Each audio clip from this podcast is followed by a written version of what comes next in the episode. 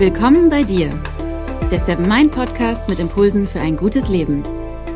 Für alle, die mehr Achtsamkeit und Gelassenheit in ihren Alltag bringen möchten. Hi und herzlich willkommen hier im Podcast. Mein Name ist René Träder und das ist die 127. Folge. Heute geht es um ein sehr spannendes, aber auch sehr kompliziertes Thema, nämlich unsere Gene.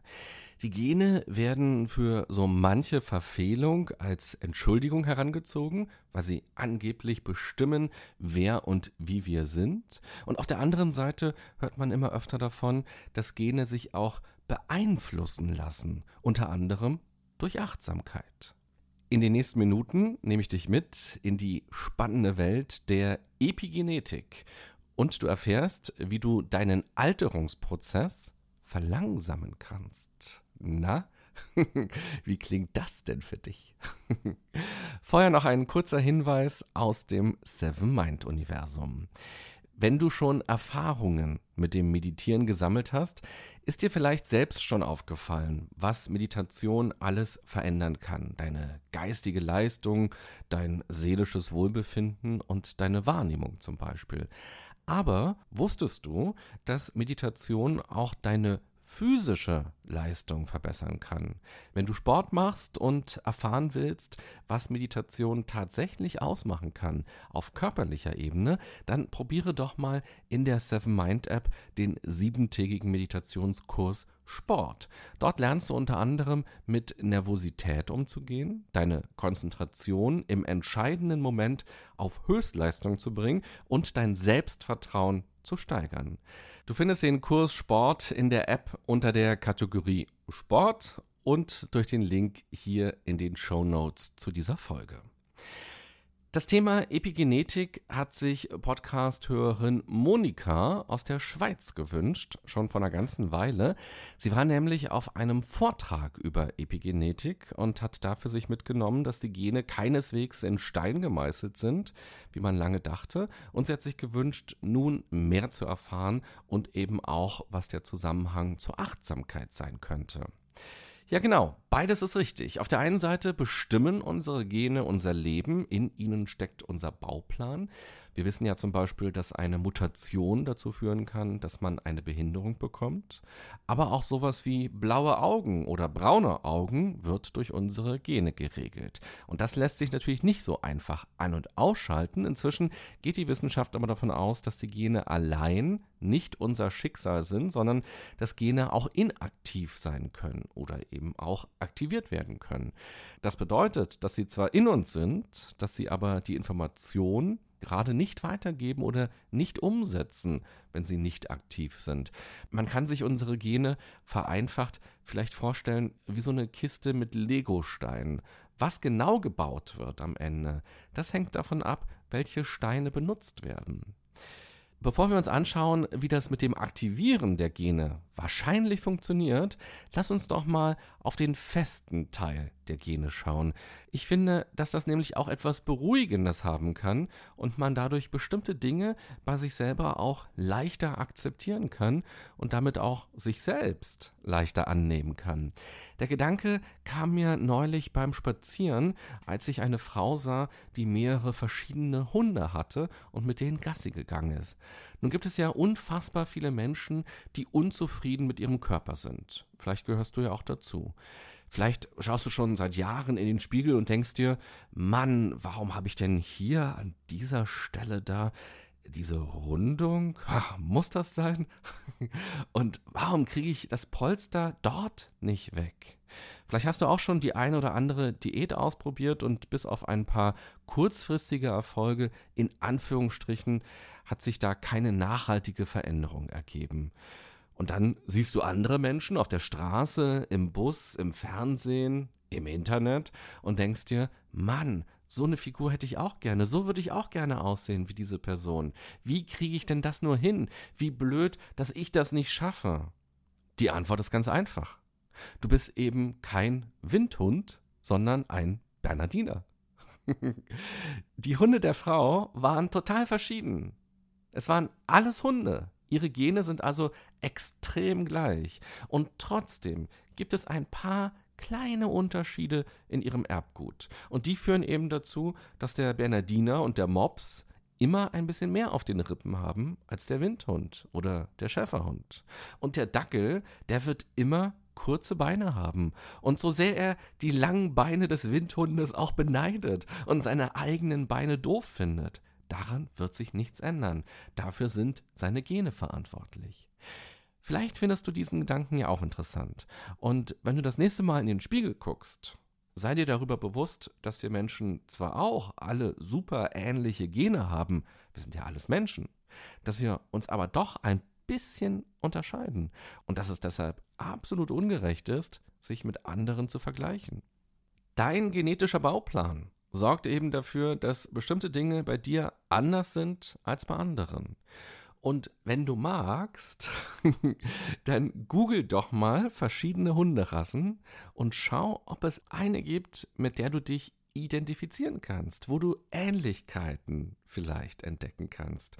Und statt dein Spiegelbild abzulehnen, rufe dir doch das nächste Mal einfach zu, hey, ich bin ein Bernardiner. Und das ist völlig richtig, dass ich so aussehe, wie ich aussehe. wie breit unsere Schultern sind, wie lang unsere Nase ist, ob wir Locken haben oder dünnes Haar oder eine Glatze, ob wir groß oder klein sind, ob unsere Stimme hoch oder tief ist. All das steckt in unseren Genen. Wir können dafür nichts. Wir können nur damit leben lernen. Und wie genau funktioniert das jetzt eigentlich mit unseren Genen? Das hatten wir irgendwie alle mal so im Bio-Unterricht. Vielleicht hast du sogar irgendwas in dieser Richtung studiert. In deinem Körper gibt es 30 bis 40.000 Gene. Wahnsinn, oder? All diese Gene sind in jeder Zelle enthalten, aber trotzdem unterscheiden sich unsere Zellen von ihrer Funktion her, da immer nur bestimmte Gene in den Zellen aktiv sind. Gene bilden den Abschnitt der DNA, der die Erbinformation enthält und sind damit wichtig für die Zellteilung. Die Zelle entschlüsselt den Code und erhält damit eine Art Bauplan zur Bildung von Proteinen. Je nachdem, welche Gene aktiv sind, wird aus einer Zelle eine Leberzelle oder eine Haarzelle oder eine Gehirnzelle. Dein Körper besitzt übrigens mehr als 250 verschiedene Zelltypen.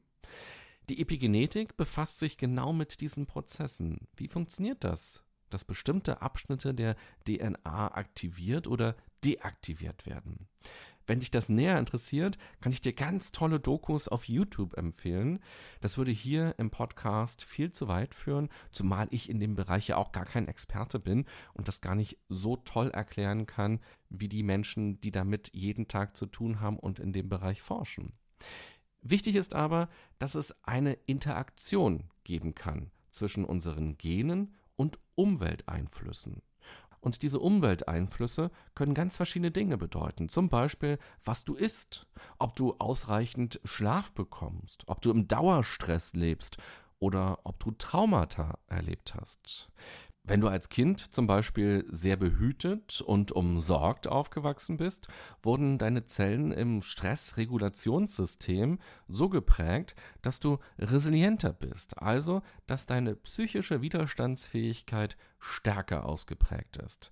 Hattest du dagegen eine eher schwere Kindheit mit viel Stress, mit Gewalterfahrung, mit Verlusten, bist du möglicherweise anfälliger für psychische Verwundungen. Von daher verwundert es auch gar nicht, wieso eine Person ein negatives Erlebnis gut wegstecken kann, wohingegen eine andere Person bei dem gleichen Erlebnis zusammenbricht. Während des Studiums haben wir eine sehr spannende Untersuchung zum Thema Schizophrenie durchgenommen, die auch nochmal sehr gut illustriert, dass unsere genetische Veranlagung nicht automatisch unser Schicksal bedeutet, sondern dass eben Umgebungsfaktoren eine Rolle dabei spielen, ob die Veranlagungen wirksam werden. Bei der Schizophrenie weiß man, dass es oftmals eine erbliche Vorbelastung gibt. Wenn also die Eltern oder Großeltern eine Schizophrenie hatten, ist die Wahrscheinlichkeit größer, auch selbst eine zu entwickeln.